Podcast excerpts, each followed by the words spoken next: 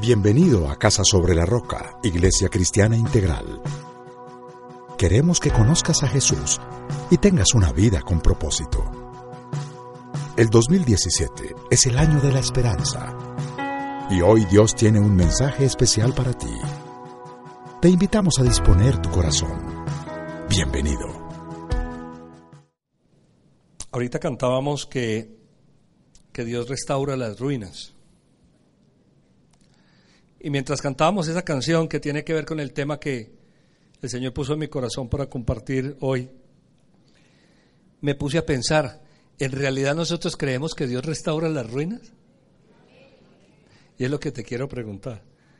¿Tú en realidad crees que Dios puede restaurar las ruinas?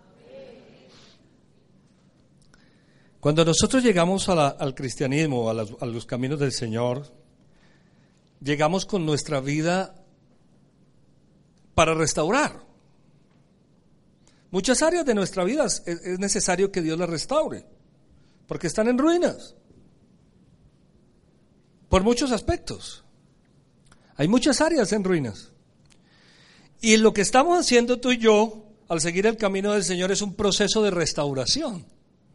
Él viene restaurando las áreas de nuestra vida, las ruinas.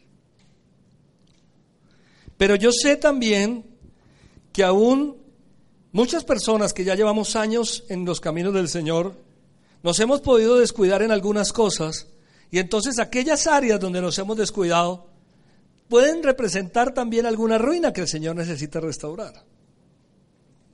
Porque nos hemos dormido tal vez en, nuestros, en nuestro papel y hay cositas por allí para restaurar. También sé que hay relaciones que necesitan ser restauradas matrimonios, por ejemplo, relaciones entre padres e hijos. Sé que hay necesidad de restaurar las emociones, los sentimientos.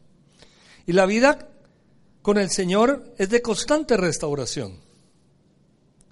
Cuando uno piensa en la restauración, cuando uno piensa en la reconstrucción, la renovación, el volver a comenzar, el volver a poner las cosas en orden, y logra y trata de identificar un libro en la Biblia que nos hable acerca de restauración, reconstrucción, reordenar las cosas, entonces tiene que pensar en el libro de Nehemías.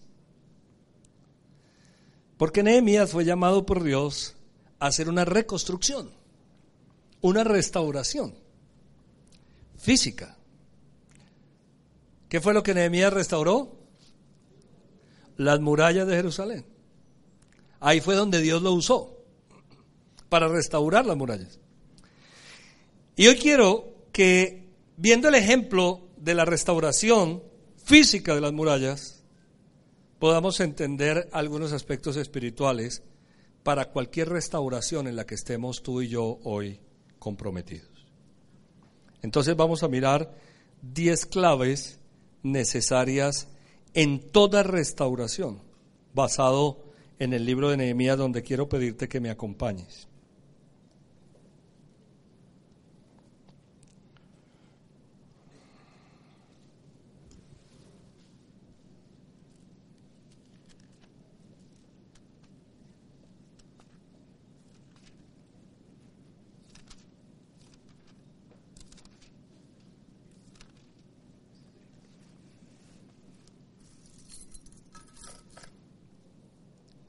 Primer principio clave en la restauración. En toda restauración es necesario reconocer la condición y nuestra responsabilidad. ¿Cómo están las cosas y cuál ha sido mi responsabilidad? Nehemías capítulo 1. Estas son las palabras de Nehemías, hijo de Jacalías. En el mes de Kisleu, el año 20, estando yo en la ciudadela de Susa, llegó Hananí, uno de mis hermanos, junto con algunos hombres de Judá. Entonces le pregunté por el resto de los judíos que se habían librado del destierro y por Jerusalén. Me respondieron, los que se libraron del destierro y se quedaron en la provincia están enfrentando una gran calamidad y humillación. La muralla de Jerusalén sigue derribada con sus puertas consumidas por el fuego. Lo primero que hace Nehemías es preguntar qué está pasando allí. Y la respuesta es simple. Eso está destruido. Las cosas están mal.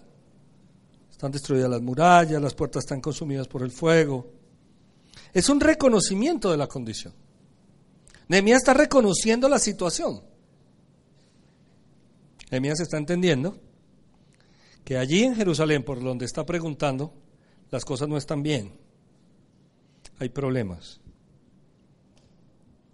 Lo primero que nosotros necesitamos hacer en una restauración es reconocer la condición. Es entender cuál es el problema. Cuáles son las áreas que están mal. ¿Cuál es la dificultad que tenemos? ¿Cómo llegué a la iglesia? ¿Cuáles son las áreas que necesitan ser restauradas? ¿Qué es lo que está pasando en mi hogar? ¿Qué es lo que pasa en mi economía? ¿Qué pasa en mis sentimientos? Es un reconocimiento de la situación. Porque tú no podrás reconstruir o, restaurar algo que no logres identificar que está caído. Sigo leyendo, versículo 4. Al escuchar esto me senté a llorar. Hice duelo por algunos días. Ayuné. Oiga, nosotros nos parecemos a hermano, estamos ayunando. Y oré al Dios del cielo. Le dije, Señor Dios del cielo, grande y temible que cumples el pacto y eres fiel con los que te aman y obedecen tus mandamientos. Te suplico que me prestes atención, que fijes tus ojos en este siervo tuyo, que de día y de noche ora en favor de tu pueblo, Israel. Confieso que los israelitas entre los cuales estamos incluidos mi familia y yo, hemos pecado contra ti. Te hemos ofendido y nos hemos corrompido mucho. Hemos desobedecido los mandamientos, preceptos y decretos que tú mismo diste a tu siervo Moisés. ¿Qué es lo que está haciendo Nehemías? Nehemías está reconociendo la condición de la ciudad. Está bien, los muros se encuentran caídos, las puertas consumidas por el fuego. Pero ¿cuál es la razón de eso? ¿Cuál es la razón de que la ciudad de Jerusalén esté destruida? Mucho había advertido Dios a Israel de que si no era obediente y seguía las instrucciones que había dado a través de Moisés, iban a venir otros pueblos y los iban a destruir. Es que Dios se los había advertido. Y la desobediencia de Israel hizo que eso que Dios había advertido se llevara a cabo. La razón de que las murallas estén destruidas la razón de que las puertas estén consumidas por el fuego no es otra distinta a la desobediencia del propio pueblo de Israel. Es decir, la condición a la que llegaron es que ellos no hicieron las cosas como Dios lo había pedido. Cuando hay algún área de ruina en nuestra vida, es la misma razón. Es que Dios ha esperado que nosotros hagamos las cosas de cierta manera. Claro, sin conocerlo a Él, imagínese usted cómo va a hacer las cosas como Dios quiere sin conocerlo y sin tener una conexión con Dios. Pero aún conociéndolo, muchas relaciones se dañan. Muchas áreas de nuestra vida se descuidan porque no hacemos lo que Dios nos pide que hagamos. Y la primer clave en toda restauración es reconocer la condición y nuestra responsabilidad. Admitimos, Señor, que mi familia y yo, que los israelitas te hemos fallado y que estas cosas están como están por causa mía. Tan difícil que es reconocer los errores. Siempre estamos mirando los errores de los demás, pero nunca asumimos nuestra responsabilidad. Lo más lindo del libro de Nehemías en el capítulo 1 es que Nehemías, después de entender lo que está pasando, dice, esto es culpa nuestra. Señor, las cosas están así porque nosotros lo ocasionamos. Eso es lo más lindo de este capítulo. Y es impactante. Los israelitas, entre los cuales está mi familia y yo, Señor, te hemos fallado. Nos hemos corrompido mucho. Si quieres restaurar algo en tu vida, asume tu responsabilidad y reconoce que por causa tuya, por causa mía, las cosas están como están. Siempre estamos mirando y echándole la culpa a otros. Ah, no, es problema de mi esposa. No es problema de mis hijos. No es problema del gobierno. Oiga, hasta el pastor le echan la culpa. Asumamos nuestra parte, nuestra responsabilidad, digamos, sabe, las cosas están, si están por restaurar, porque yo tengo parte en esta situación. Versículo 8, recuérdate, suplico lo que dijiste a tu siervo Moisés, si ustedes pecan, yo los dispersaré entre las naciones. Pero si se vuelven a mí y obedecen y ponen en práctica mis mandamientos, aunque hayan sido llevados al lugar más apartado del mundo, los recogeré y los haré volver al lugar donde he decidido habitar. Ellos son tus siervos y tu pueblo, al cual redimiste con gran despliegue de fuerza y poder. Señor, te suplico que escuches nuestra oración. Pues somos tus siervos y nos complacemos en honrar tu nombre y te pido que a este siervo tuyo le concedas tener éxito y ganarte el favor. Cuando nosotros reconocemos la condición de cómo están las cosas, asumimos nuestra responsabilidad delante de Dios y nos arrepentimos, entonces vamos a contar con el favor del Señor. Porque no podrás restaurar nada en lo que no reconozcas cómo están las cosas, en lo que asumas tu responsabilidad y le digas a Dios que te ayude. Es absolutamente imposible restaurar algo de esa manera. Si tú te paras hoy a seguir diciendo que la culpa es de otros, entonces no restaurarás nada. Si tú hoy te paras, yo me paro hoy y decir, Señor, es que yo no tengo parte de culpa en esto, pues no vamos a restaurar nada, la situación nunca va a cambiar, va a seguir igual. Pero si tú reconoces, sabes, Señor, yo te he fallado tanto. Cuando hacemos los bautizos, le pregunto a las personas tres cosas. ¿Tú has aceptado al Señor Jesucristo en tu corazón como tu Señor y Salvador personal? Sí, pastor. ¿Te has arrepentido de todos tus pecados? Sí, pastor. ¿Quieres nacer con Jesús a una nueva vida que Él te ofrece? Sí, pastor. Como me has dicho esto, yo te bautizo entonces en nombre del Padre, del Hijo y del Espíritu Santo.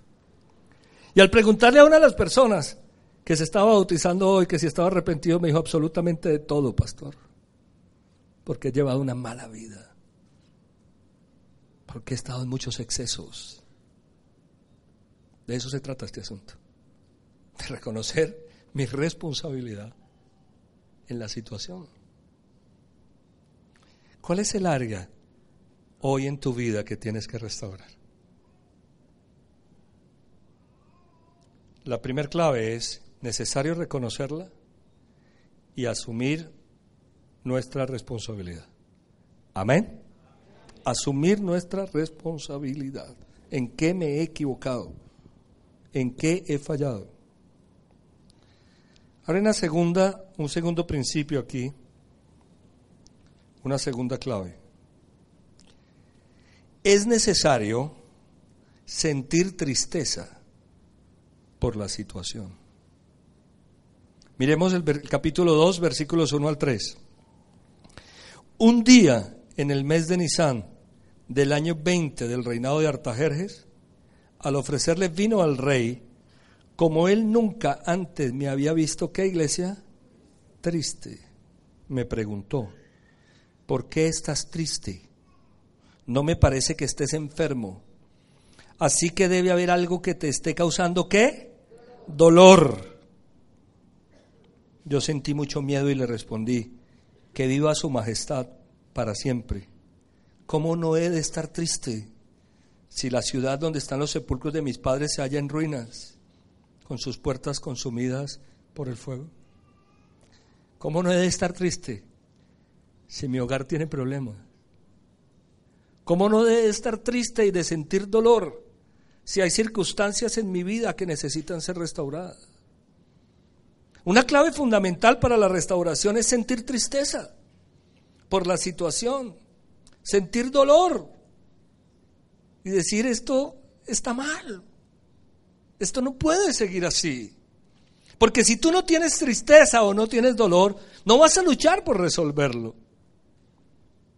Cuando nos llenamos de orgullo o de arrogancia, en vez de tristeza, de dolor, de humillación y de decir, Señor, esto está mal, y yo necesito resolverlo. Cuando no hay tristeza en mi corazón por lo que está pasando. Necesito sentir tristeza y dolor. El rey, el trabajo de Nehemías era increíble, era un trabajo terrible, hermano. Él era copero del rey. En esa época se utilizaba que a los reyes los envenenaban a través de la comida. sus enemigos. Los envenenaban a través del vino, de la comida. Y lo que hacía Nehemías un trabajo sencillo, tomarse primero el vino y comerse la comida a ver si él se moría primero antes que el rey. Es simple. Hay trabajo sencillo en la vida. Ese era el trabajo de Nehemías, él trabajaba para el rey. Cuando el rey lo ve, después de que Nehemías se entera de lo que está pasando en Jerusalén, reconoce su parte en la situación. El rey lo ve y le dice, hermano, a usted algo le pasa. Usted está triste y yo no lo noto enfermo. ¿Qué es lo que le está pasando? Y Nehemías le dice, ¿cómo no he de estar triste si mi matrimonio tiene problemas? ¿Cómo no he de estar triste si le fallé al Señor en esta área? ¿Cómo no he de estar triste si mi vida es un bulto de alambre enredado? ¿Cómo no he de estar triste? Si la ciudad donde están los sepulcros de mi padre se halla en ruinas, con sus puertas consumidas por el fuego. Si queremos restaurar, en toda restauración es necesario sentir tristeza por la situación. Amén. Si no sentimos tristeza, no vamos a entender lo que tenemos que hacer para restaurar. Si tú no tienes tristeza por lo que está pasando hoy en tu vida, por esa situación que no mejora, por esas circunstancias que se presentan, porque los sentimientos están mal por cualquier situación, si no hay tristeza, de decir, Dios, yo me equivoqué realmente, yo no he sido capaz de cambiar esto y me duele, y me duele estar así. ¿Cómo puede ser que yo no vaya a restaurar esa situación? Hay que sentir tristeza. Amén. Para poder tener manos a la obra. Número tres. Es necesario el respaldo de Dios. Miremos desde el versículo 6. Ah, bueno, Nehemías le dice que él necesita ir a hacer esa restauración. ¿Cuánto durará tu viaje? ¿Cuándo regresará? le preguntó el rey, que tenía a la reina sentada a su lado. En cuanto le propuse un plazo, el rey aceptó enviarme. Entonces añadí, si a su majestad le parece bien, le ruego que envíe cartas a los gobernadores del oeste del río Éufrates para que me den vía libre y yo pueda llegar a Judá. Y por favor ordene a su guardabosques, Asaf, que me dé madera para reparar las puertas de la ciudadela, del templo, la muralla de la ciudad y la casa donde he de vivir. El rey accedió a mi petición porque Dios, que iglesia, estaba actuando a mi favor. ¿Por qué accedió el rey a la petición de Nehemías? Porque Dios estaba actuando a su favor. Para una restauración se necesita el respaldo de Dios. Porque es imposible restaurar cualquier cosa en nuestra vida si Dios no nos está respaldando. Pero fíjate tú, ¿Cómo viene el respaldo de Dios? ¿O como consecuencia de qué? Número uno, de reconocer la condición y asumir la responsabilidad. Y número dos, de sentir tristeza y dolor. Ahí es cuando viene el respaldo de Dios. Porque nosotros queremos que Dios nos respalde en cualquier restauración con arrogancia y orgullo. No funciona de esa manera. No funciona así. Dios viene en nuestro, en respaldo de Nehemías, cuando Nehemías dice, Señor, esto es culpa nuestra. Es que esas benditas murallas se cayeron porque nosotros fuimos desobedientes. ¿Qué más se podía esperar? Si fueron nuestros actos lo que ocasionaron que eso esté así ahora. Si es mi manera de ser, si es mi manera de actuar, si es ese bendito temperamento que no he podido controlar, si es ese carácter, si es ese orgullo, si es esa vanidad, si es esa arrogancia. Si es ese pecado. Cuando Nehemías reconoce su condición, asume su responsabilidad y siente tristeza, va donde el rey y sabe qué le dice el rey, ¿qué necesita, mi hijo? Nehemías le puso una fecha, le dijo, váyase, necesita madera, vaya. ¿Qué más necesita? Bestias para que cabalgue. Necesita plata, mi hijo. ¿Qué necesita? ¿Por qué? Porque el rey estaba actuando a su favor. Cuando nosotros reconocemos nuestra condición, nuestra responsabilidad, sentimos tristeza por la situación, es decir, nos arrepentimos, entonces Dios empieza a actuar a nuestro favor. Y te puedes sorprender de lo que Dios puede hacer. Porque cuando Dios está actuando a favor nuestro, pasan cosas que uno se queda aterrado. Nehemías tenía miedo de hablar con el rey. Miedo. Porque el rey le podría decir, oiga, pero que usted está loco o qué, si usted es mi copero, ¿cómo se va a ir por allá? Ahí no dice cuánto tiempo le pidió Nehemías al rey. Pero él tenía miedo de decirle, oiga, me está pasando esto. Pero como Dios estaba actuando a su favor, consiguió el favor del rey. En toda restauración es necesario el respaldo de Dios. Porque no serán nuestras fuerzas como vamos a resolver las circunstancias. Si hay algún área en nuestra vida que esté con problemas, necesitamos el respaldo de Dios. Pero ese respaldo va a venir como consecuencia de reconocer nuestra responsabilidad de sentir tristeza. Mira, estamos hablando de rendirnos a Dios.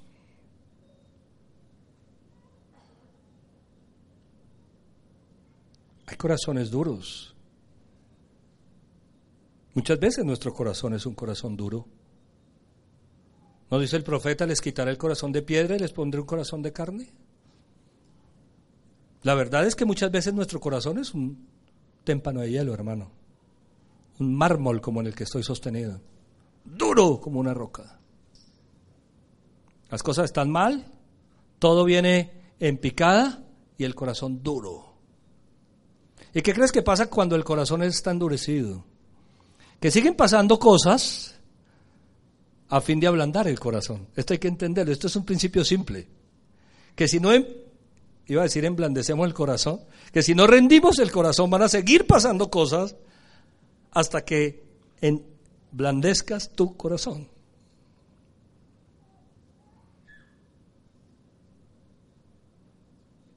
Ahorita le preguntaba a alguien por una circunstancia personal, familiar que conozco, me dijo las cosas están bien difíciles sucedió esto. Que a veces el Señor permite esas cosas para que el corazón se ablande. Qué tremendo eso, ¿no? Las pruebas lo ablandan a uno, ¿no? Claro que hay unos obstinados. A veces somos tan testarudos, como creemos que todo el mundo tiene la culpa. Somos duros. ¿Cuándo viene el respaldo de Dios? Cuando reconocemos nuestra condición, asumimos nuestra responsabilidad, sentimos tristeza. Asumimos. Y allí viene el Señor y dice, ahora sí entro yo. Así era que te quería. Y Dios empieza a, resolver las cosas. Es increíble las cosas que Dios hace. Es increíble en la restauración. Pero es que fíjate, nosotros cantando que Dios restaura las ruinas. Que restaura las ruinas. Oiga, las ruinas. ¿Es que usted sabe lo que es restaurar ruinas? Y Dios es especialista en restaurar ruinas. Es increíble. ¿Cuándo? Cuando nuestro corazón está sensible, rendido. A sus pies. ¿A sus pies qué? Arde mi corazón. Número cuatro. Es necesario hacer una inspección profunda Miremos el versículo 11.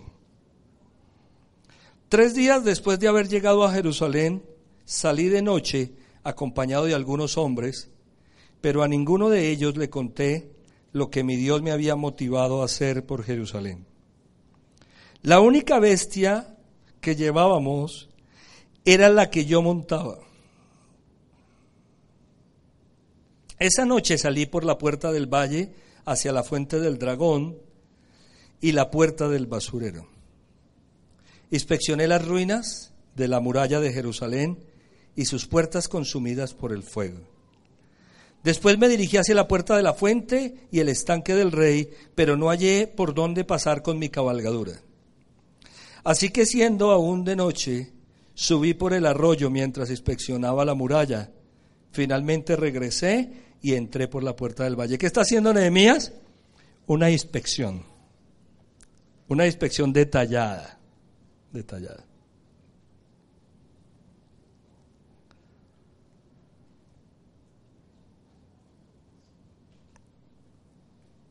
Cuando estaba leyendo el versículo 3, 11, se me vino algo a la mente y no puedo dejar de decirlo con el debido respeto, lo digo por mí, porque hay circunstancias en nuestra vida que están mal y la única bestia es uno, hermano. Dice la única bestia que yo montaba, que había la que yo montaba, a veces la única bestia es uno, que no entiende, que no logra comprender lo que está realmente sucediendo al interior de la situación. Nehemías vaya a hacer una inspección. Oiga, ¿qué está pasando? Entonces revisa la muralla de allí, revisa la puerta de allí, está tratando de entender qué pasa. En la restauración de tu corazón, de tu vida, de esa área específica, de tus sentimientos, de tu economía o de la nuestra, de nuestra vida, hay que hacer una inspección. ¿Qué es lo que realmente pasa? ¿Por qué están las cosas así? ¿Qué es lo que está caído? ¿Qué es lo que esto ocasiona? ¿Qué es lo que hay que levantar? ¿Por qué es lo que tengo que trabajar? Esta es una linda enseñanza la de Nehemías aquí. Porque fíjate que Nehemías tiene toda la voluntad de organizar las cosas allí en Jerusalén, pero el libro nos da unos detalles chéveres de cómo logra hacer la restauración. Al inspeccionar las cosas sabe qué hay que hacer. Al ir y mirar las murallas, sabe cuántas piedras necesita allí, cuánta madera necesita allí, cuánto paja se necesita por allí, cuánto cemento, cuántos adobes. Cuando tú haces una inspección de realmente de la situación, qué es lo que está pasando y por qué estamos así, entendemos hacia dónde dirigimos nuestros esfuerzos. Es que muchas veces no sabemos ni cuál es el problema. ¿No te has dado cuenta? Muchas veces no sabemos ni cuál es el problema y declaramos que el problema es uno sin ser ese, sin ser realmente ese. Pasa mucho en los matrimonios. Damos una designación a una situación porque pensamos que ese es el problema. Pastor, el problema es falta de comunicación. Y falta de comunicación son mil cosas, mil cosas detrás de eso. Pero decimos falta de comunicación. ¿Por qué? Porque no hacemos una buena inspección de lo que está sucediendo. Porque no hago una valoración de mis actos, de mis hechos. ¿Por qué llegué a esto? ¿Qué fue lo que pasó? ¿Cuál fue la ventana que abrí? ¿Cuál fue la puerta que abrí? ¿Qué fue lo que realmente yo hice? ¿En dónde está mi pecado? ¿Cuál es mi culpa? ¿Cuál es mi parte? Esa es la inspección profunda. Cuando empezamos a inspeccionar las murallas, cuando empezamos a inspeccionar las puertas, nos encontramos con detalles que van a ser claves para resolver el problema. Ah, porque tú dices, claro, yo fallé en esto. Ahora entiendo. Y empiezas a identificar cuáles son las verdaderas causas de la situación. Es que somos muy rápidos para designar las causas.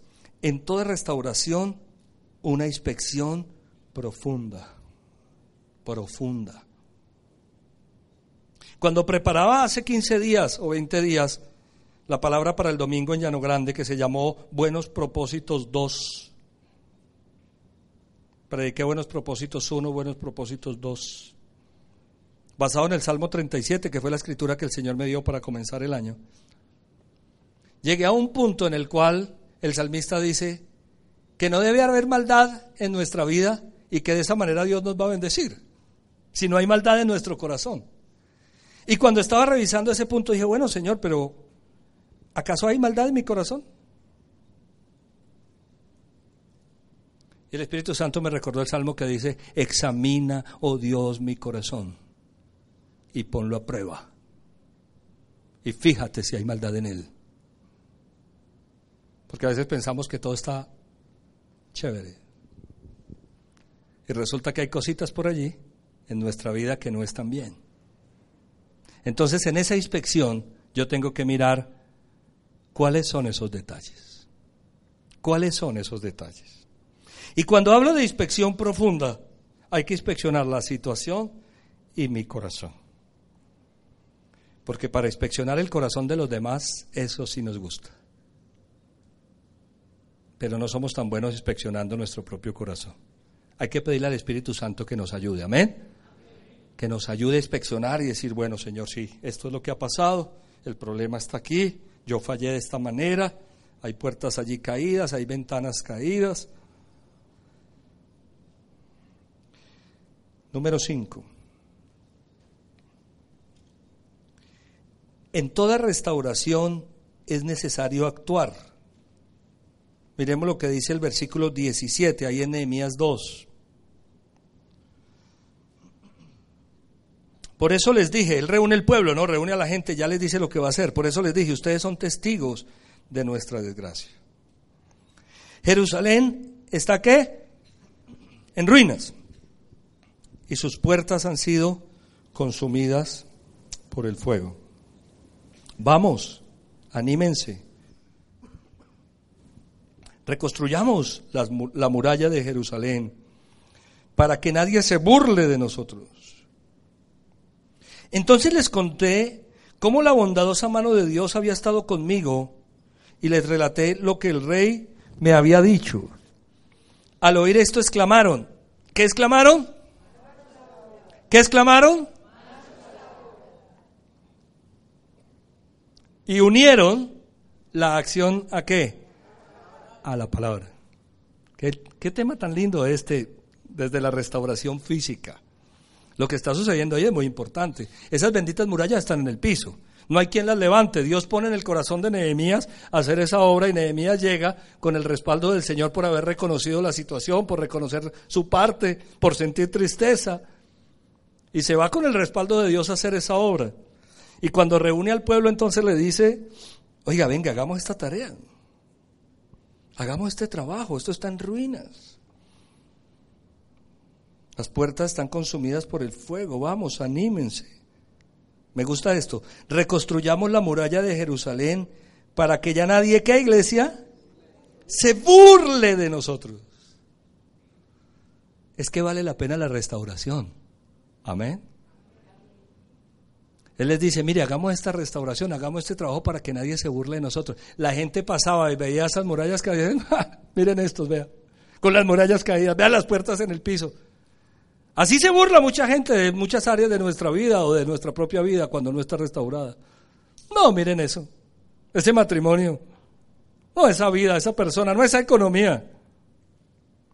Cuando las cosas no están bien, la gente siente el derecho a burlarse, hermano, de las circunstancias de uno. La gente siente el derecho a opinar, ¿no te has dado cuenta? La gente opina. No tienen idea de lo que está pasando, pero se hacen una idea y desde su idea opinan. porque se sienten con el derecho cuando ven que las cosas no están bien, de opinar desde su ignorancia, desde su conocimiento. Por eso es que hay que trabajar por la restauración. Entonces les conté cómo la bondadosa mano de Dios había estado conmigo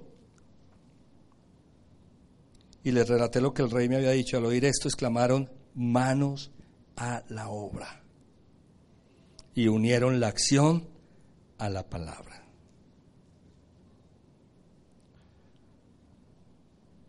Durante estos 21 años de cristianismo y los años de ministerio que el Señor nos ha permitido ejercer, me he podido dar cuenta por lo personal y por lo de otras personas que muchas veces reconocemos la condición y nuestra responsabilidad que sentimos tristeza por la situación, que hacemos una inspección de las, de las cosas, es decir, sabemos lo que hay que hacer, pero no hacemos nada. No hacemos nada. Sé lo que hay que hacer, sé cómo encaminar, de alguna manera, sé por qué estoy como estoy, pero no hago nada por resolverlo. Qué tremendo eso. Aquí dicen, oiga, manos a la obra. Si viniste a restaurar estas murallas, hagámoslo y unieron la acción a la palabra. ¿Sabes? Muchas veces nos quedamos solo en palabras. Muchas veces nos quedamos solo en el reconocimiento de que hay algo que no está bien y en palabras, pero no hacemos nada. No empezamos a trabajar por eso. Tú sabes que hay algo por lo que tienes que trabajar, hay algo que está mal, pero no haces nada. Esa es una mala posición que muchas veces tenemos algunas personas. Tenemos que hacer algo. Es necesario actuar. Amén. Cuando lo supieron Zambalat, el Oronita, versículo 19, Y Tobías, el oficial amonita, y Gesén, el árabe, se burlaron de nosotros. Continúan las burlas. Y nos preguntaron, ¿de manera qué? Despectiva. ¿Pero qué están haciendo? ¿Acaso pretenden rebelarse contra el rey? Yo les contesté, el Dios del cielo nos concederá salir adelante. Nosotros, sus siervos, vamos a comenzar la reconstrucción. Ustedes no tienen arte ni parte en este asunto, ni raigambre en Jerusalén. Cuando los opositores vieron que ellos unieron la acción a qué? A la palabra. Cuando se pusieron a trabajar, aquellos que se burlaban empezaron a decir, ¿y ustedes qué es que piensan restaurar ese matrimonio o qué? ¿Es que piensan restaurar esos sentimientos o qué? Claro que sí. Claro que lo voy a hacer. ¿Cómo no lo voy a hacer? Claro que voy a restaurar esa relación. Claro que voy a restaurar esa área que tengo en pecado. Claro que lo voy a hacer si Dios está conmigo. Es lo que Nehemías les dice. Vamos a reconstruir estas murallas. Y ustedes no se metan en esto. Ustedes no tienen ni arte ni parte. Hay gente que siente que tiene el derecho de meterse en tu vida. ¿No te has dado cuenta? ¿Y saben por qué lo hacen? Porque no, no ven acción. Porque cuando la gente ve acción en uno, se quedan callados. Cuando la gente ve que nosotros estamos viniendo a la iglesia y algo está pasando, está restaurando Dios nuestro hogar, nuestra vida, la gente no puede decir nada, porque ¿qué pueden decir? ¿Qué pueden decir? No dice la palabra de Dios, hagan brillar su luz delante de todos para que ellos vean las buenas obras y alaben al Padre que está en el cielo. La gente se atreve a decir es cuando uno viene en picada, hermano. Cuando uno viene en caída y se atreven a hablar. Y hablan de manera despectiva, fíjate. ¡Ey, qué se van a poner a levantar esto! Y Nehemías que les dice, el Dios del cielo nos concederá salir adelante. Si Dios me está respaldando, yo voy a poder restaurar. Yo voy a poder restaurar. Número 5. A6, ¿no? Es necesaria la voluntad personal.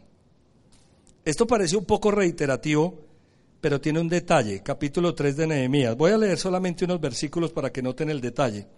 Entonces el sumo sacerdote Eliasib y sus compañeros, los sacerdotes, trabajaron en la reconstrucción de la puerta de las ovejas. La repararon y la colocaron en su lugar y reconstruyeron. También, y reconstruyeron también la muralla desde la torre de los cien hasta la torre de Hananel. Ponga mucha atención. El tramo contiguo lo reconstruyeron los hombres de Jericó y el tramo siguiente Sacur, hijo de Inri. La puerta de los, de los pescados la reconstruyeron los descendientes de Sená. Colocaron las vigas y pusieron las puertas en su lugar con sus cerrojos y barras. El tramo contiguo lo reconstruyó Meremot, hijo de Urias y nieto de Cos. El tramo siguiente Mesulán, hijo de Berequías y nieto de, Mesa, de Mesesabel. El siguiente tramo lo reconstruyó Sadoc, hijo de Baná. Los de Tecoa reconstruyeron el siguiente tramo de la muralla, aunque sus notables no quisieron colaborar. ¿Qué estás viendo? Una voluntad personal. Cada uno comenzó a reconstruir la muralla desde lo que le correspondía hacer. La que estaba enfrente de su casa. Entonces fíjate lo bonito de esto. La muralla está caída por toda Jerusalén, pero resulta que está caída enfrente de mi casa. Entonces yo voy a restaurar la parte que a mí me corresponde. Y el vecino hace lo mismo. Y el que sigue hace lo mismo. ¿Y en qué termina esto? En la restauración de toda la muralla. ¿Qué significa esto? Que nosotros tenemos que hacer nuestra parte. En un matrimonio, una restauración, una parte la tiene que hacer el esposo, otra parte la tiene que hacer la esposa. Entonces yo restauro la parte de la muralla que está caída. Me comprometo a hacer lo mío. Ustedes saben que yo les he contado, y algunas personas no porque son más bien recientes, están recientes en la iglesia, que cuando nosotros llegamos a la iglesia, llegamos con nuestra vida destruida y nuestro hogar destruido, desbaratado, destruido. No había nada que hacer. A los ojos de los hombres no había nada que hacer. Pues te lo digo. Te voy a decir de qué tamaño estaban las cosas. Algún día Claudia llamó a mi hermano a ponerle alguna queja o alguna situación frente a lo que estaba pasando. ¿Sabes qué le dijo mi hermano? Mi hija, no le bote más corriente a ese loco. No le bote más corriente. Así estaban las cosas. Es decir, graves. Diga conmigo graves. Porque no podían estar peor. Graves. Así llegamos a la iglesia. Graves. Pero cuando llegamos a la iglesia y le entregamos nuestro corazón al Señor, cada uno empezó a hacer su parte. Porque no se imagina usted que las cosas estaban graves solamente por mi lado.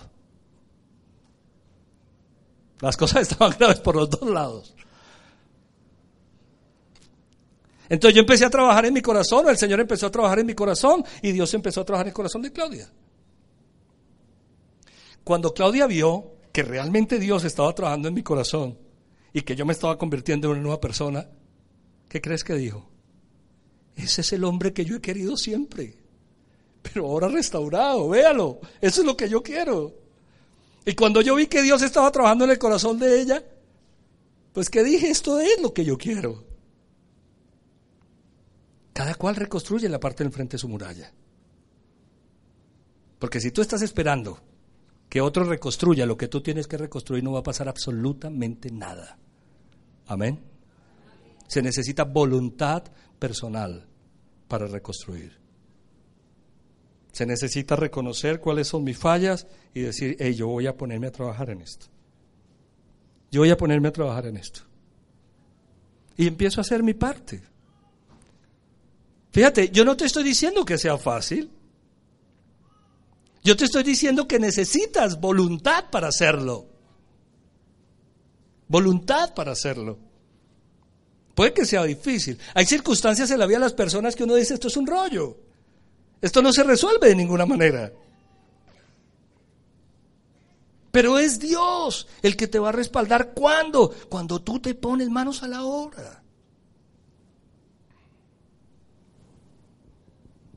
Espero que no sea tarde. Nunca es tarde con el Señor. Amén. Este es el año de la esperanza. Y hay esperanza para mi vida, para los matrimonios, para nuestra economía. Esperanza para nuestros hijos. Ahora tenemos que hacer nuestra parte, voluntad personal. Cada uno se pone a restaurar la parte que le corresponde. Yo tenía muchas cosas que restaurar y empecé a pedirle al Señor. Yo les he contado a ustedes que yo ayunaba mucho. Yo todavía ayuno mucho, pero yo ayunaba mucho cuando llegué a la iglesia, porque yo venía con muchas ataduras. entonces yo me iba para el ayuno en la iglesia, hermano, a orar y a clamarle a Dios y a decirle, Señor, rompe esta cadena que me ata.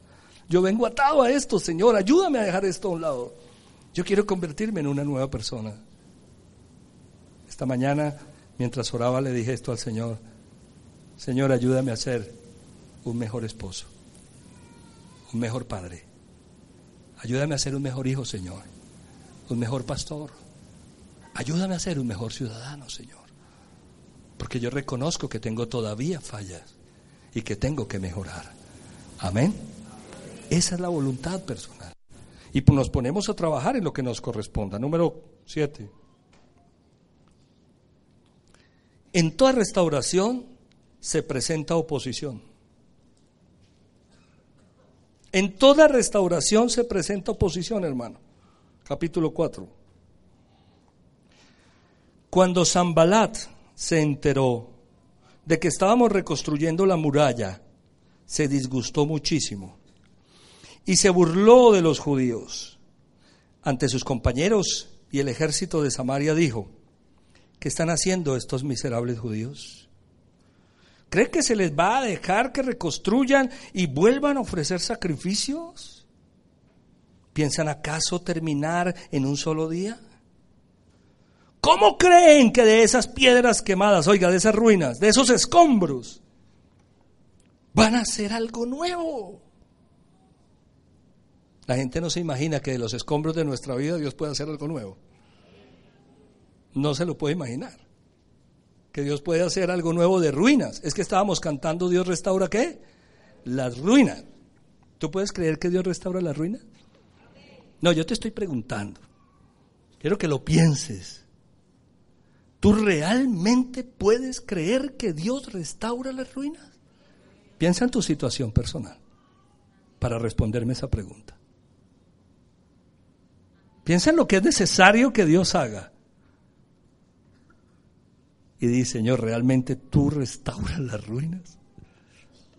Qué tremendo. Y Tobías el amonita que estaba junto a él añadió, hasta una zorra. Es decir, una zorrita, un animalito. si se sube a ese montón de piedras, lo echa abajo. La gente piensa que cuando nosotros empezamos a restaurar eso no va a perdurar, eso se va a caer. Porque han visto cómo se cae de una y otra vez. Por eso creen que hasta una zorra, si se sube en ese montón de piedras, lo echa abajo. Por eso oramos. ¿Qué hizo Nehemías? Orar. Rendirse. Escucha, Dios nuestro, cómo se burlan de nosotros. Haz que sus ofensas recaigan sobre ellos mismos entrégalos a sus enemigos para que los lleven en cautiverio. No pases por alto la maldad ni olvides los pecados, porque insultan a los que reconstruyen. Nehemías no se pone a pelear con esas personas, que es otra mala costumbre que nosotros tenemos. Nehemías es un hombre espiritual. Ante esa situación, ¿qué se pone a hacer? Orar. Hay oposición, listo. Hay gente que está burlando, gente que no cree, listo. ¿Qué voy a hacer? Orar. Orar. Señor, orar. Ustedes saben que el testimonio de mi vida es importante para ustedes, así como el de ustedes es importante para mí. Porque cuando yo me entero de que Dios está obrando en sus vidas, yo digo gracias Señor, porque si estás obrando en esa familia, en esa vida, en esa área, sé que lo puedes hacer en la mía. Yo tengo que orar y ser un hombre espiritual.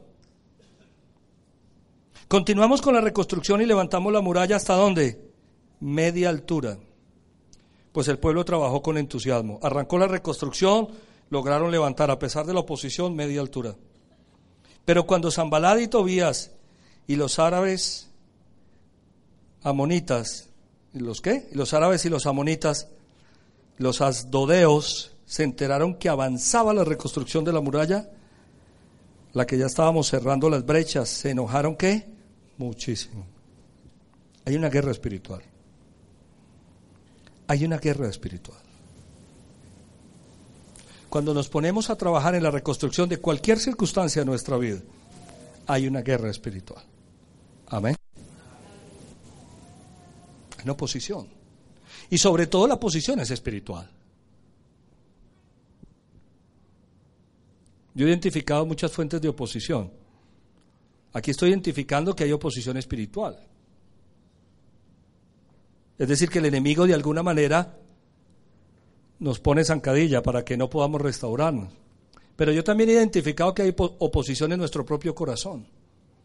Y que muchas veces la restauración no se lleva a cabo porque yo mismo soy el opositor de mi restauración.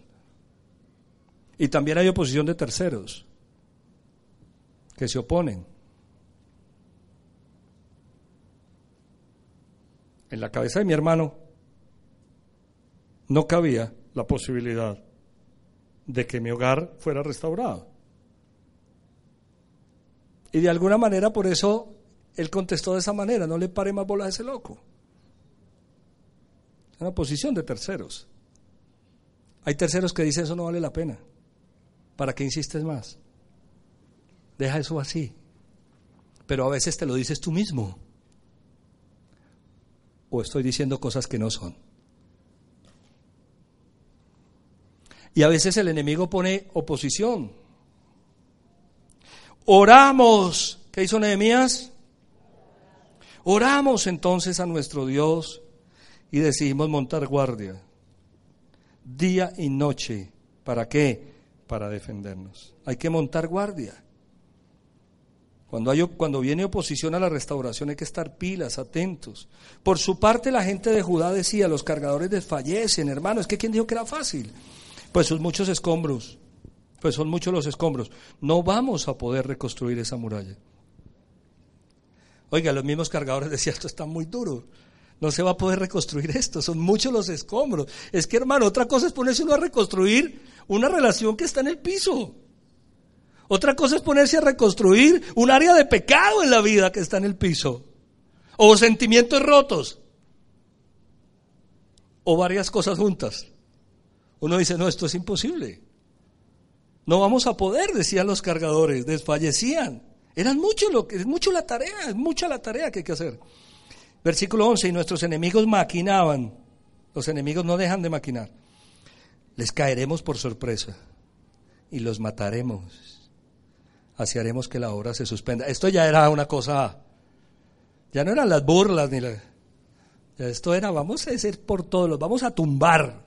Vamos a acabarlos, a matarlos para que esto no se reconstruya, para que esa vida no se reconstruya. Los planes del enemigo.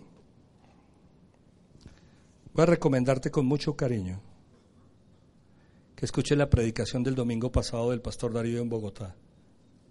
Cisternas rotas. Escúchala. No dejes de escuchar. Porque el Señor habla poderosamente.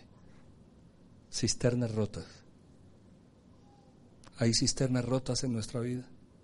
Porque a veces uno piensa, ¿por qué están las cosas así? ¿Por qué están las cosas como están? Vamos a acabarlos, decía, que la obra se suspenda. Algunos de los judíos que vivían cerca de ellos venían constantemente y nos advertían, los van a atacar por todos lados. Oiga, judíos, esto ni siquiera eran los extranjeros, los mismos hermanos decían, no, eso no, los van a atacar. Así que puse a la gente por familias con sus espadas, arcos y lanzas detrás de las murallas en los lugares más vulnerables y desguarnecidos. Luego de examinar la situación me levanté y dije a los nobles y gobernantes y al resto del pueblo, no les tengan miedo. No les tengan miedo. No tengas miedo. Mira lo que dice Nehemías. Acuérdense de quién? ¿Que el Señor es qué? ¿Y qué más? Por sus hijos e hijas y por sus esposas y por sus hogares.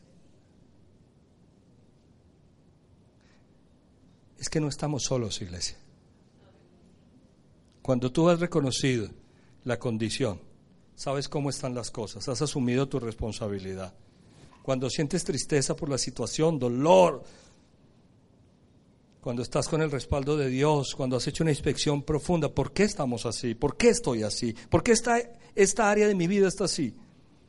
Cuando te has puesto manos a la obra, hacer lo que te corresponde, a pesar de que se presenta oposición, no estás solo. Es que ese es el gran problema, pensar que yo estoy solo. Pero aquí Nehemías está diciendo, acuérdense del Señor. Este es el problema, que se nos olvida el Señor. Y empezamos a hacerlo en nuestras propias fuerzas. Y en nuestras fuerzas no es posible. Acuérdense del Señor que es grande y temible. Y peleen por sus hermanos. Peleen por sus hijos, peleen por sus esposos, por sus esposas. Vale la pena pelear por nuestro hogar. Amén. Vale la pena pelear por el corazón de nuestros hijos. Vale la pena pelear. Una vez que nuestros enemigos se dieron cuenta de que conocíamos sus intenciones y de que Dios había frustrado sus planes, todos regresamos a la muralla, cada uno a su trabajo. A partir de aquel día, la mitad de mi gente trabajaba en la obra, mientras la otra mitad permanecía armada con lanzas, escudos, arcos y corazas. Los jefes estaban pendientes de toda la gente de Judá. Tanto los que reconstruían la muralla como los que acarreaban los materiales no descuidaban ni la obra ni qué, ni la defensa. Seguimos haciendo el trabajo, pero tenemos que estar pilas porque viene ataque y oposición. Y no se imagine que es solamente espiritual. Claro, a veces tenemos la tendencia a echarle la culpa al diablo de todo lo que nos pasa. Esa es una mala costumbre que tenemos los cristianos. Hay que identificar que hay guerra espiritual, amén. Hay que identificar que hay guerra espiritual. Pero también hay que identificar que el opositor de la restauración puedo ser yo mismo.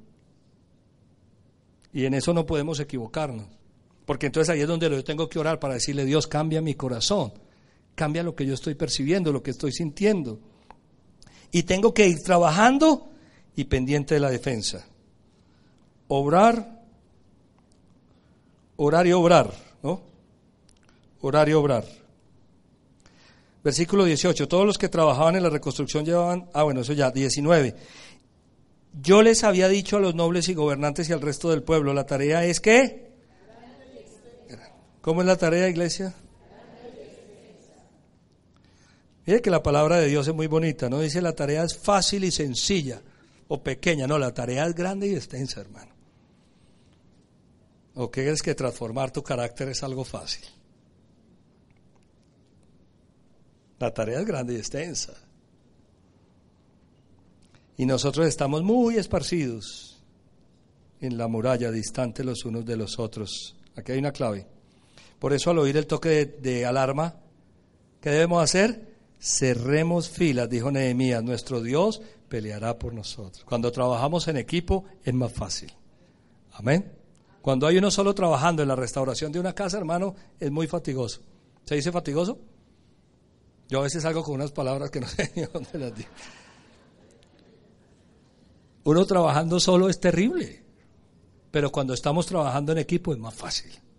Amén. Cuando yo veo que mis hijos se están esforzando, yo estoy haciendo mi parte, es más fácil. Es más fácil cuando un esposo ve a su esposa también haciendo su tarea, ella lo ve a él. Y cuando cerramos filas en la unidad, dice la palabra que nuestro Dios peleará por nosotros. Por un principio sencillo de la escritura, Jesús dice, una casa dividida no se sostiene. Si hay división, no se sostiene la casa. Pero también dice la palabra que si estamos juntos y estamos en unidad, podemos resolverlo más fácil. Principio de unidad y principio de acuerdo. ¿Andarán dos juntos si no estuvieren de acuerdo? Cuando estamos juntos de acuerdo, el Señor viene nuestro auxilio. Así que desde el amanecer hasta que aparecían las estrellas, mientras trabajábamos en la obra, la mitad de la gente montaba guardia, lanza en mano. En aquella ocasión también le dije a la gente, todos ustedes, incluso los ayudantes, quédense en Jerusalén para que en la noche sirvan de centinelas y de día trabajen en la obra. Ojo a este versículo que me encanta, hablando de restauración. Ni yo, ni mis parientes y ayudantes, ni los de mi guardia personal, ¿qué? Nos desvestíamos para nada. Cada uno de nosotros se mantenía listo para la defensa. ¿Qué significa eso? que no pierdo el entusiasmo, que no me quito el vestido, es decir, no me quito las botas, sino que voy para adelante. Ellos no se desvestían. Trabajaban día y noche con la misma ropa, para adelante. No estaban dando papaya. Tenemos que hacerlo de esa manera, porque en toda restauración se presenta oposición. Amén. Número 8. Es necesario el valor capítulo 6, versículo 11. Pero yo le respondí, yo no soy de los que huyen. Los hombres como yo no corren a esconderse en el templo para salvar la vida. No me esconderé. Porque llegan otra vez con otro cuento de esos chinos para asustar a Nehemías y le dicen que se esconda en el templo y lo que querían era matarlo allá. ¿Y sabe qué dice Nehemías? Yo no soy de los que huyen. Tremendo eso. De verdad que golpea duro, porque muchas veces nosotros somos de los que huimos. De los que huimos de las circunstancias, de los que huimos de la situación, de los que no enfrentamos las cosas, sino de los que huimos.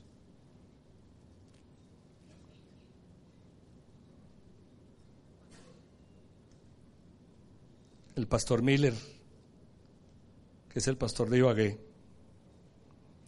tiene un cuento personal que lo cuento porque él lo contó en una predicación en Llano Grande, para que no van a creer que le estoy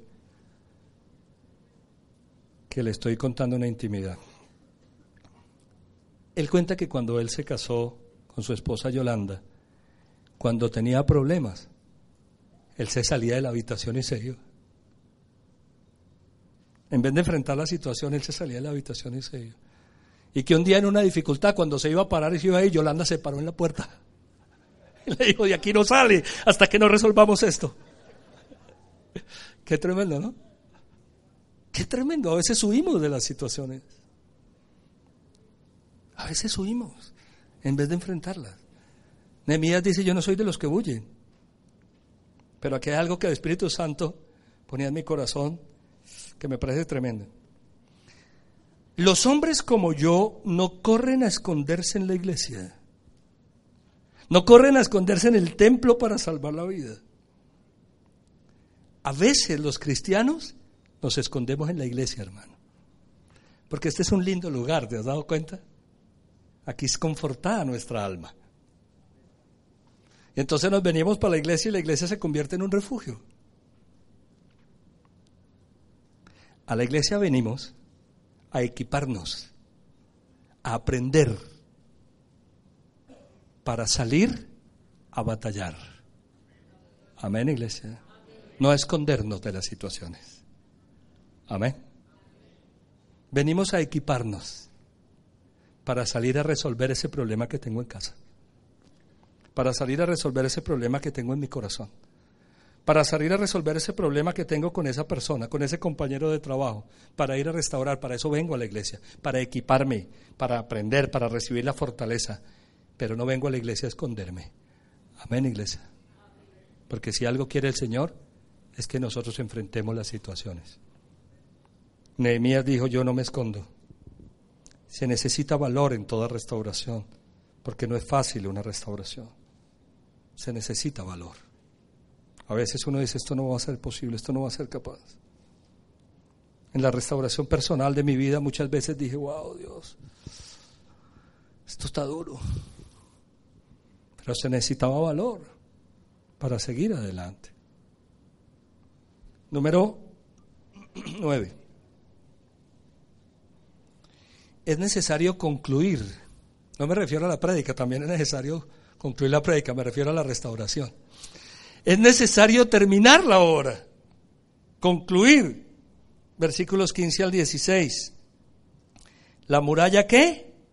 Se terminó el día 25 del mes de Elul. Su reconstrucción había durado 52 días. Cuando todos nuestros enemigos se enteraron de esto, las naciones vecinas se sintieron humilladas, pues reconocieron que ese trabajo se había hecho con la ayuda de Dios. Es necesario concluir la restauración. No se pueden dejar las cosas a medias, amén. Es necesario concluir.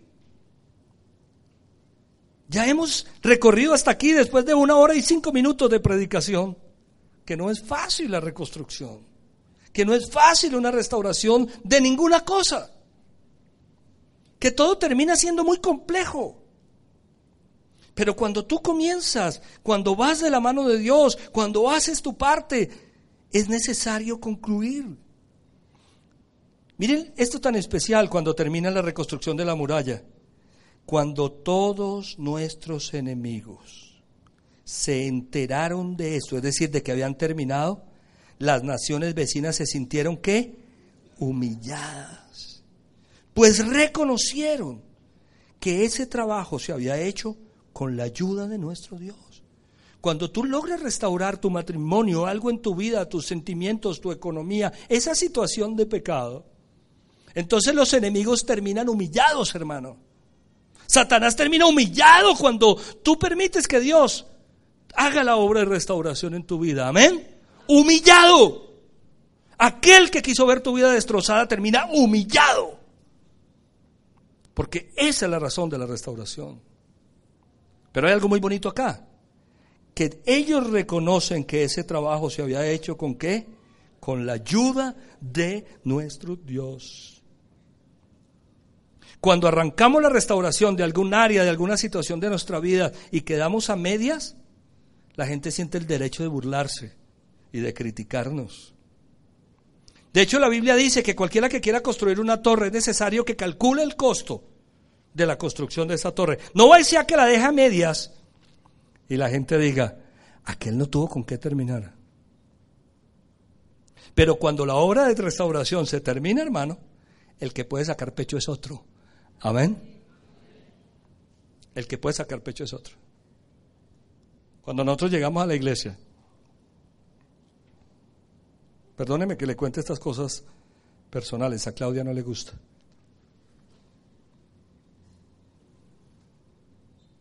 Claudia no quería nada conmigo.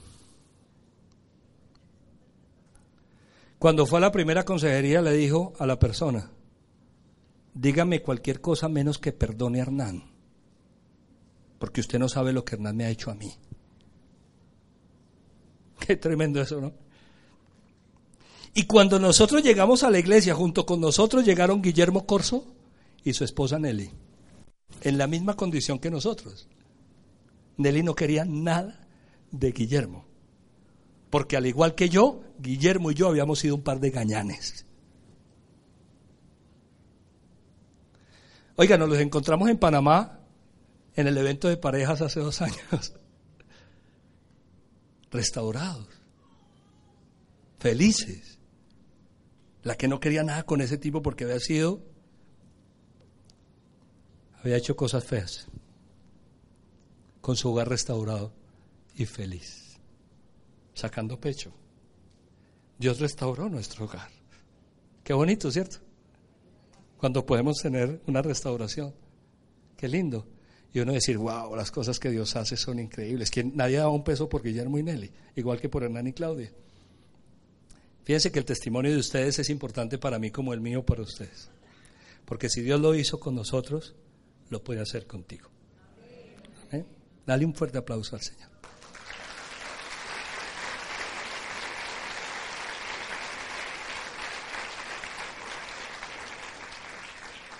Termino, punto número 10. Es necesario hacer un plan para defender la restauración. En toda restauración es necesario hacer un plan. Suba la alabanza, por favor. Nehemías capítulo 7, versículos 1 al 3. Una vez que se terminó la reconstrucción de la muralla y se colocaron sus puertas, se nombraron porteros, cantores y levitas. A mi hermano Hananí, que era un hombre fiel y temeroso de Dios, como pocos, lo puse a cargo de Jerusalén junto con Hananías, comandante de la ciudadela. A los dos les dije, atentos, las puertas de Jerusalén se abrirán cuando ya haya salido el sol y volverán a cerrarse y se asegurarán con sus barras cuando los porteros estén en sus puestos. Además, los habitantes de Jerusalén montarán guardia, unos en sus puestos y otros frente a su propia casa. ¿Qué está haciendo Nehemías aquí? Un plan de defensa. Ya se levantó la muralla, ya se reconstruyeron las ruinas, Ahora vamos a defender esta obra. Vamos a defender esta obra, dice Nehemia. Podemos descuidar. No nos podemos descuidar, porque seguramente van a querer atacarnos. Por eso tenemos que defender la obra de restauración. A los dos les dije, las puertas de Jerusalén se abrirán cuando ya haya salido el sol y volverán a cerrarse y se asegurarán con sus barras cuando los porteros estén en sus puestos. Además, los habitantes de Jerusalén montarán qué iglesia? Guardia. Sabes que hay muchas cosas en nuestra vida, hay muchas áreas, aún después de ser cristianos, que están en problemas porque nosotros nos descuidamos, porque descuidamos la guardia.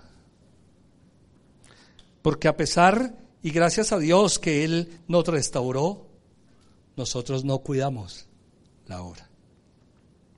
Por eso hay diferentes circunstancias en mi propio corazón, en nuestras relaciones, en nuestra vida, que muchas veces se vuelven a ver en problemas Cosas que tú dices, pero esto ya no se había resuelto. Cosas que tú dices, pero esto ya no se había arreglado. ¿Cómo se vuelve a desarreglar otra vez? Claro, porque no montaste un plan de defensa. Si no montamos un plan de defensa, los enemigos van a seguir atacando, hermano. Y al no tener un plan de defensa, derriban la muralla. En toda restauración hay que montar un plan de defensa. Amén. Si lo que está restaurando es tu matrimonio y has logrado por la mano del Señor restaurarlo, tienes que asegurarte de que no vuelva a pasar lo que había pasado antes. Es montar el plan de defensa. Tiene que haber un cambio. Si lo que estoy tratando de restaurar es algún área de mi vida que se encuentra en pecado, porque yo le abrí la puerta al pecado y lo logro restaurar, tengo que montar un plan de defensa para poder resolverlo. Hay que montar un plan de defensa. ¿Por qué no cierras tus ojos? Si quieres ponerte de pie, colócate de pie y vamos a cantar esta canción, Ruinas Gloriosas. Ruinas Gloriosas. Con todo el entendimiento después de haber recibido el discernimiento de la palabra del Señor. ¿Tú crees en verdad que Dios restaura las ruinas? Te estoy hablando de ruinas. Ruinas es algo que está desbaratado, hermano. Que no tiene cómo restaurarse. Eso no. Pedazos de piedra, madera, caídos. Puertas y ventanas por el piso. De verdad que hay que tener fe para cantar esta canción, hermano. Dios restaura las ruinas las ruinas de mi corazón, de mis sentimientos, de mi economía, de mi matrimonio. Dios restaura las ruinas, lo que está mal. Lo que está mal, Dios lo levanta. Y es lo que quiero que cantemos con entendimiento. En la oscuridad, en la tempestad, tú me cuidas.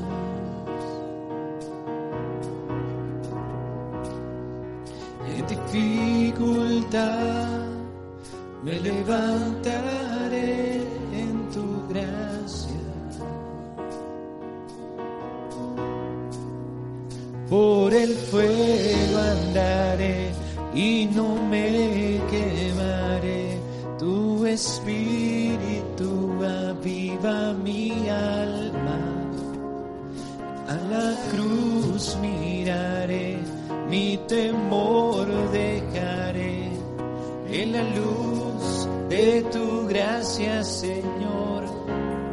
Lo que seco y muerto está, tú levantas con poder y restauras las ruinas. Dios por siempre eres rey. Mi refugio encuentro en la sombra de tu amor Siempre quiero adorarte y amarte, Señor. Y aún en el dolor, mi esperanza está en Cuando débil soy, cuando débil soy,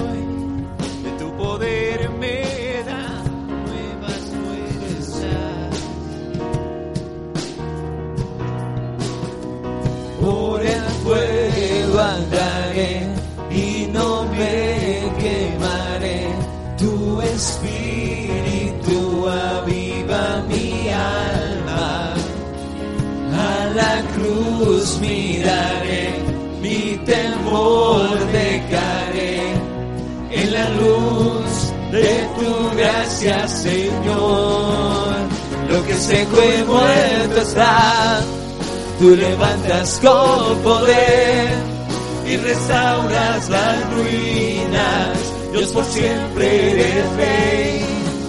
Mi refugio encuentro en la sombra de tu amor. Siempre quiero adorarte y amarte, Señor. Lo que seco y muerto está, tú levantas con poder y restauras las ruinas. Dios por siempre eres rey. Mi refugio encuentro y en la sombra de tu amor. Siempre quiero adorarte y amarte, Señor.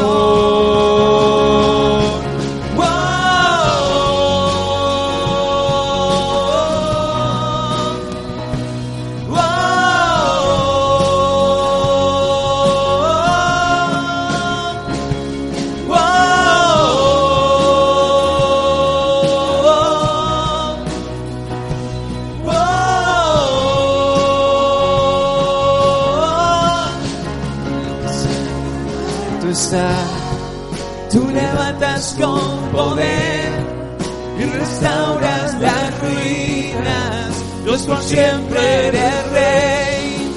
Mi refugio encuentro en la sombra de tu amor. Siempre quiero adorar y amarte, Señor. Lo que seco y muerto está, levantas con poder y restauras las ruinas. Dios por siempre eres rey. Mi refugio encuentro en la sombra de tu amor. Siempre quiero adorarte y amarte, Señor. Ponga cuidado lo que voy a decirle. Quiero que cantes este coro de esta canción. Pensando en tu situación personal y en el área de necesaria restauración. Pero vamos a cantar este coro, atento iglesia, como un coro profético de lo que va a pasar en esa área en mi vida. Y lo vamos a cantar con fe, con todo el corazón. Vamos a decir nuevamente este coro. Lo que seco y muerto está, tú levantas con poder y restauras las ruinas. Dios por siempre eres rey. Mi refugio encuentro en la sombra de tu amor. Siempre quiero adorarte y amarte, Señor. Una vez más. Lo que seco y muerto está, tú levantas con poder y restauras las ruinas. Dios por siempre eres. Mi refugio encuentro en la sombra de tu amor. Siempre quiero adorarte y amarte, Señor.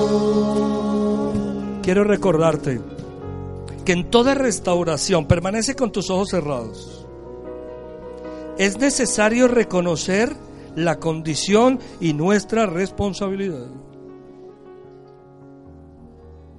Porque esa situación, esa área de nuestra vida, ese problema, esa circunstancia, se está presentando o se ha presentado.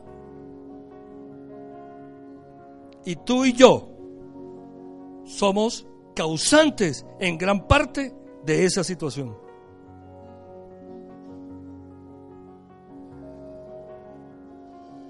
En toda restauración es necesario sentir tristeza, dolor, decir, Señor, qué tremendo esto, Señor, qué tristeza, qué dolor tan grande. Me duele lo que estoy pasando, me duele lo que ha pasado. Tengo tristeza por esta situación, Señor. ¿Cómo no debe estar triste? Le dijo Nehemías al rey. Si la ciudad de mis padres está destruida. ¿Cómo no voy a estar afligido? En toda restauración es necesario el respaldo de Dios que viene como consecuencia del arrepentimiento, de reconocer. Es necesario hacer una inspección profunda. Fíjate en los detalles de la situación. ¿Por qué hemos llegado hasta aquí? Fíjate en qué hemos fallado. Fíjate cuál fue la ventana, la puerta que abrimos. Hagamos una inspección profunda. En toda restauración es necesario actuar porque si no actuamos no va a pasar nada. Ahora, tal vez tú puedas estar pensando, pero yo ya he trabajado por esto y esto no se ha resuelto. Yo sé que el Espíritu Santo hoy está poniendo otra perspectiva en nuestra vida. Es necesario actuar. Yo quiero animarte, animarte a que no dejes las cosas como están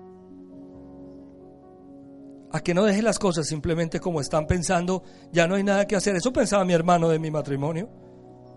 Ya no hay nada que hacer. Esto no tiene remedio. Esta área de mi vida no se va a resolver. Mis sentimientos no se van a arreglar. Esta economía no tiene una salida. Yo no voy a poder con este pecado. No voy a poder con esta atadura. Es necesario actuar. Es que no estás solo. Es necesaria la voluntad personal. Es decir, reparar lo que nos corresponde a nosotros. Pídele a Dios que te ayude a que las otras personas hagan su parte, pero yo quiero animarte hoy a que hagas tú la tuya. Haz la tuya, te vas a sorprender. Te vas a sorprender cuando al hacer tu parte veas cómo Dios, mira, Dios es impresionante. Es tan impresionante que se fijó en personas como tú o como yo para restaurarlas, para transformarlas, para cambiarlas. Eso es un Dios impresionante. Cuando todos los demás están pensando que no hay resolución, que no hay solución, que no hay salida, Dios dice, no me conocen, no saben de lo que soy capaz. Ahora, en toda oposición, en toda restauración se presenta oposición. Tú sabes que eso es verdad. Hay oposición, el enemigo quiere destruirnos. La oposición de nuestro propio corazón, estamos heridos. Estamos dolidos, alguna cosa ha pasado, hay que pedirle al Señor sanidad. Me ha dolido lo que me han hecho. En toda restauración es necesario el valor. Nehemías dijo, yo no soy de los que huyen. Los hombres como yo no corren a esconderse en la iglesia, mano. Sino que se equipan en la iglesia y van a resolver los problemas. ¡Qué locura! Es necesario concluir. No dejes las cosas a medias.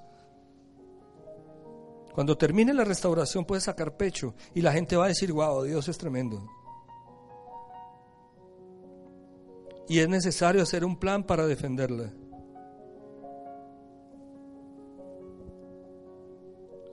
Se necesita fe para cantar que Dios de las ruinas restaura vidas.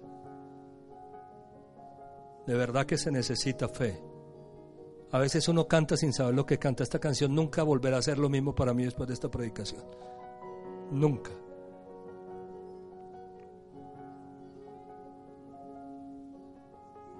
Ora al Señor. Aprovecha este tiempo de intimidad. Tiempo vital. Vital. Un tiempo de esperanza. De esperanza.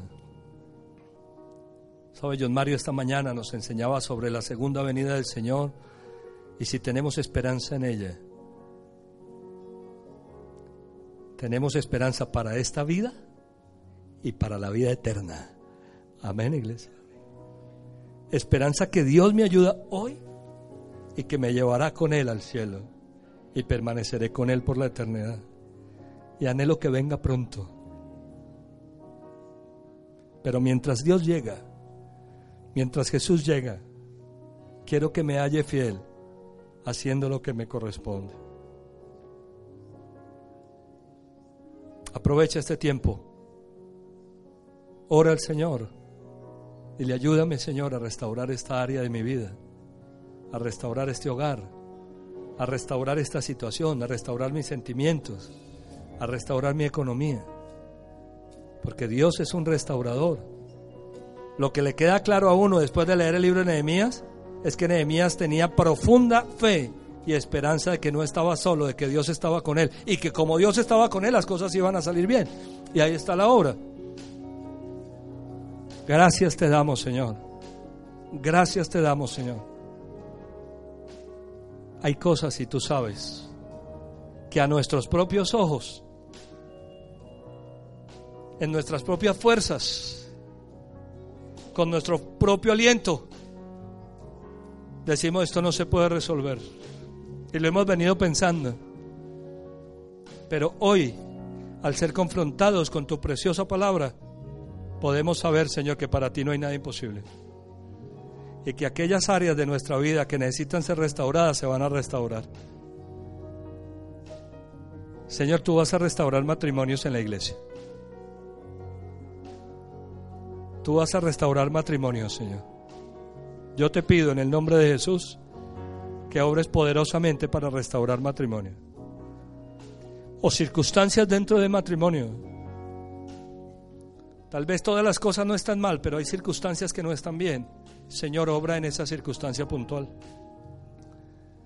Señor, tú vas a restaurar sentimientos. Hay personas aquí que tienen sus sentimientos rotos. Señor, otras personas les han dañado sus sentimientos otras relaciones, porque todos somos imperfectos. Pero han llegado con los sentimientos rotos, pensando que ya no va a ser posible, que no vale la pena. Señor, en el nombre de Jesucristo, yo te quiero pedir que restaures esos sentimientos. Que le permitas ver a estas personas que lo que tú tienes es tan maravilloso y tan especial que aún ni lo imaginan. Señor, hay ruinas en la economía. Hay muchas economías en ruina porque la verdad, Señor, asumimos nuestra responsabilidad, no hemos sabido cómo manejarlas. Yo te quiero pedir, Señor, en el nombre de Jesús, por una restauración allí. Hay relaciones, Señor, entre padres e hijos, entre hermanos, entre familias, que necesitan restauración, Señor. Yo te pido por esas restauraciones. En el nombre de Jesucristo oramos para que el Dios de toda restauración restaure nuestro propio corazón. Porque hay áreas en mi corazón, Señor, que necesitan ser restauradas. Porque tal vez, Padre, en el nombre de Jesucristo, hemos dado lugar o cabida a cosas que no nos convienen, que afectan nuestra relación contigo. Y necesitamos ser restaurados. Ayúdanos, Señor. Ayúdanos, Señor, a ser restaurados. En el nombre de Jesucristo. Porque en toda restauración, lo más importante es que tú, Señor, hagas la obra. Nos rendimos a ti. Dejamos de pelear, Señor, con nuestras fuerzas. Y esperamos, Padre, haciendo nuestra parte, que tú que sabes hacer tu parte, te muevas poderosamente. En el nombre de Jesucristo, Señor. En el nombre de Jesucristo. En el nombre del Señor Jesucristo. Oramos con la fe de nuestro corazón, declarando que aquellas áreas que necesitan restauración en la salud, en cualquier área, Señor, tú la vas a restaurar. Oramos con la fe de nuestro corazón, creyendo que el Dios de la palabra, el que acompañó a Nehemías en esa restauración, está con nosotros y nos acompaña en nuestra propia restauración. En el nombre del Señor Jesucristo, declaramos restauración a nuestra vida. Declaramos renovación, reconstrucción a nuestros hogares, a nuestras familias, a nuestro país. Y te damos gracias, Señor. Te damos gracias. Toca nuestro corazón, Señor. Yo quiero pedirte por corazones que están endurecidos ahora. Quiero pedirte por corazones, Señor, que se han cerrado a la posibilidad de una restauración.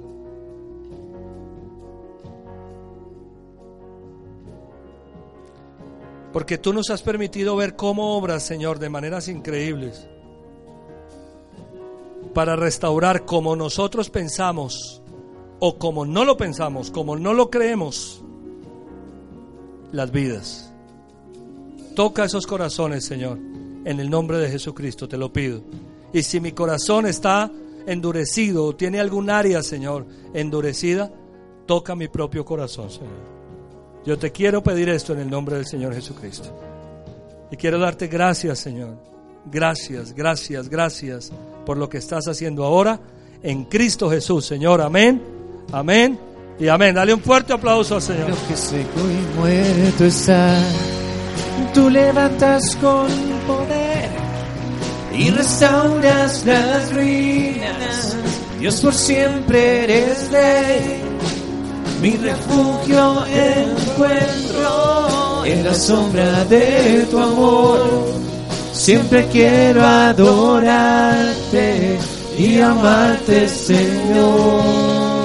Lo que seco y muerto está, tú levantas con poder y restauras las ruinas. Dios por siempre eres rey mi refugio encuentro en la sombra de tu amor. Siempre quiero adorarte y amarte, Señor. Usted me va a hacer un favor. Esta noche cuando llegue a su casa, va a buscar la letra de esta canción y le va a pegar una analizadita, otra leidita, a ver qué encuentra. Porque ahí hay cosas terribles, tremendas, que Dios va a restaurar las ruinas. Las ruinas. No lo que está ahí medio sostenido, no, la ruina, lo que está desbaratado. Dios lo va a restaurar. Démosle un fuerte aplauso al Señor, amén. Sabemos que Dios llegó a tu corazón con una palabra especial. Repite en voz alta después de mí esta sencilla oración. Amado Jesús, te doy gracias. Reconozco que soy pecador, pero también reconozco que tú, Jesús, eres Dios. Que te hiciste hombre, moriste y resucitaste. Te abro la puerta de mi corazón. Haz de mí la persona que tú quieres que yo sea. Te recibo ahora mismo como mi Señor y mi Salvador. En Cristo Jesús. Amén. Bienvenido a una nueva vida.